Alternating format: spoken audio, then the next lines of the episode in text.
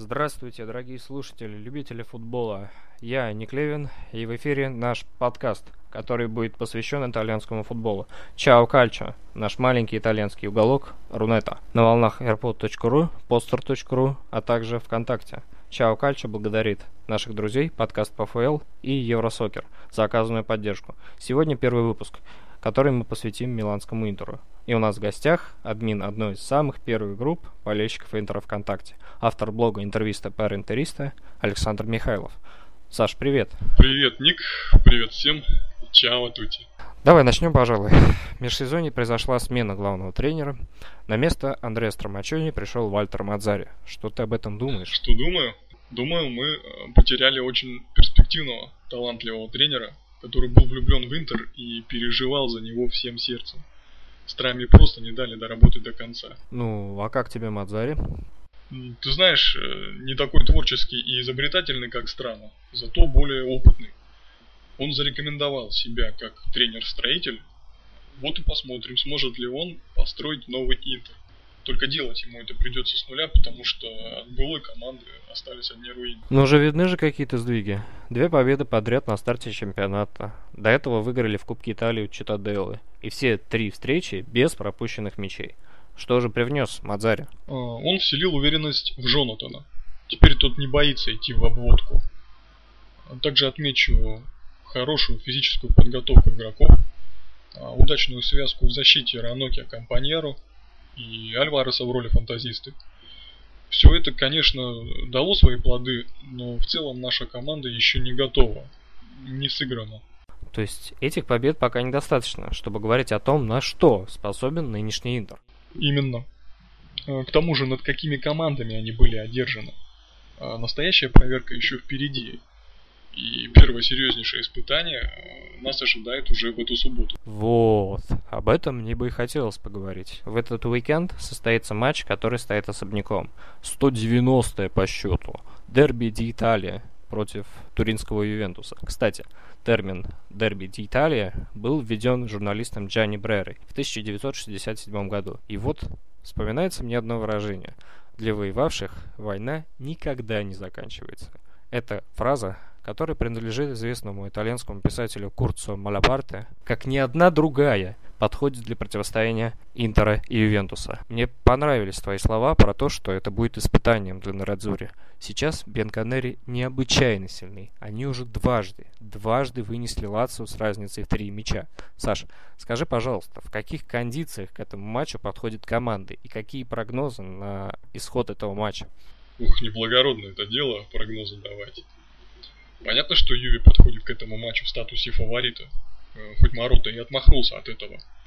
А они уже давно являются готовой командой, тогда как Интер строится заново. Э, я считаю, что у Ювентуса самая лучшая в серии А скамейка запасных в соотношении глубина-качества. Поэтому, э, даже если у них не смогут сыграть Вучинич, Барцали или кто-либо еще, Юви все равно подходит к этому матчу во всеоружии. Так что болеем за наших Бениамата и верим в победу с двойным рвением. Форса Интер. А после матча с Юве, на твой взгляд, уже можно будет оценивать готовность Интер? Нет, еще рано. Но, безусловно, эта игра многое прояснит. Любопытно. Однако позволим мы вернемся к Рикарду Альваресу. Найдет ли Мадзари ему место в основе? И будет ли позиция Рики схожая с позицией Гамшика в Наполе? Либо это будет трек-партиста, как Снейдер эпохи великого Жозе Мауриньо, или летучий голландец Мюнхенской Баварии Ариен Робен. Мадзари уже нашел место в основе для Рики по центру, по нападающим. Сначала журналисты делали прогнозы, что эта позиция будет отдана Ковачичу, а-ля Гамшик Наполе. Но они ошиблись. Здесь мы видим Альвареса, а Ковачич чуть позади. И это правильное решение. Позиция в зоне трек-варти и роль свободного художника родные для Рики. В прошлом сезоне он часто играл справа, но потому что там играть было некому за травму.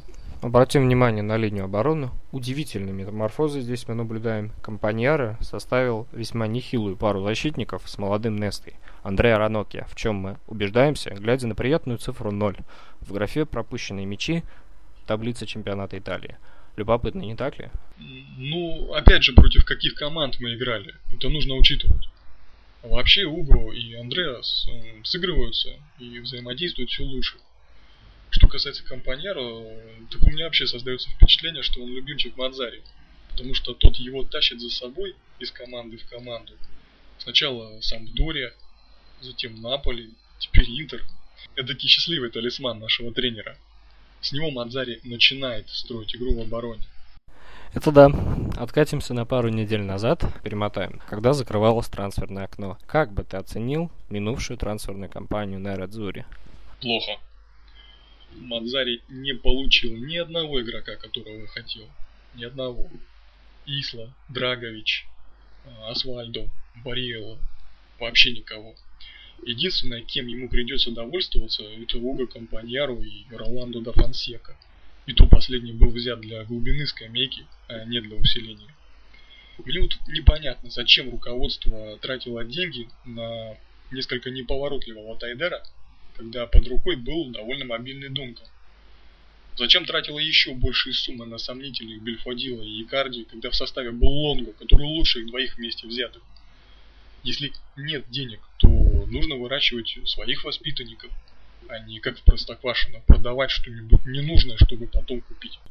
Хотелось бы отметить также появившуюся в итальянском футболе фигуру Эрика Тохира и связанные с ним переговоры Массимо Марати о продаже Интера. Весьма, весьма неожиданная новость. Если продажа состоится, то это будет непривычно очень видеть Интер без Марати. Саш, что скажешь об этом и что будет с клубом, если контрольный пакет акций все-таки будет продан Тахиру? Очень надеюсь, чтобы стороны не договорились. И чтобы эта фигура Тахира как э, появилась, так и исчезла. Лучше продолжать со свихнувшимся Марати, чем с этим индонезийцем. Интер э, итальянская команда и всегда должна оставаться итальянской. Поэтому если продавать, то только итальянцу. А в случае же прихода Тахира, это будет уже совершенно другой Интер. Этот индонезийский магнат э, рассматривает нашу команду только с точки зрения бизнеса. Но он, видимо, не понимает, что на футбольном клубе невозможно построить бизнес. Ну и в конце. Что готовит нам день грядущий, вернее чемпионат? Саша, какие, по-твоему, шансы Интера в этом сезоне? Удастся ли побороться за места в Еврокубковой зоне с очень-очень непростыми соперниками? Ты знаешь, э, я и в этот раз откажусь от каких-либо прогнозов. Э, главное не то, что может быть в будущем, то, что есть сейчас. Самый важный матч это тот, который играем сейчас. А если он закончился, тогда следующий. Мне очень хочется, чтобы все болельщики Интера поддерживали нашу команду, горячо болели за нее, несмотря ни на что. Это будет залогом успеха, потому что главная ценность любой команды – это ее болельщики. Ну что ж, друзья, пришла пора подвести итоги нашего первого сегодняшнего эфира. В гостях у нас был админ группы, автор блога Александр Михайлов, с которым мы разговаривали о великом клубе Миланском Интере. Саш, Чао Кальчу не прощается с тобой. Мы ждем тебя в наших следующих выпусках. Спасибо, что уделил нам время. Спасибо, что позвали. Грация. Грация. До новых встреч. Всем пока.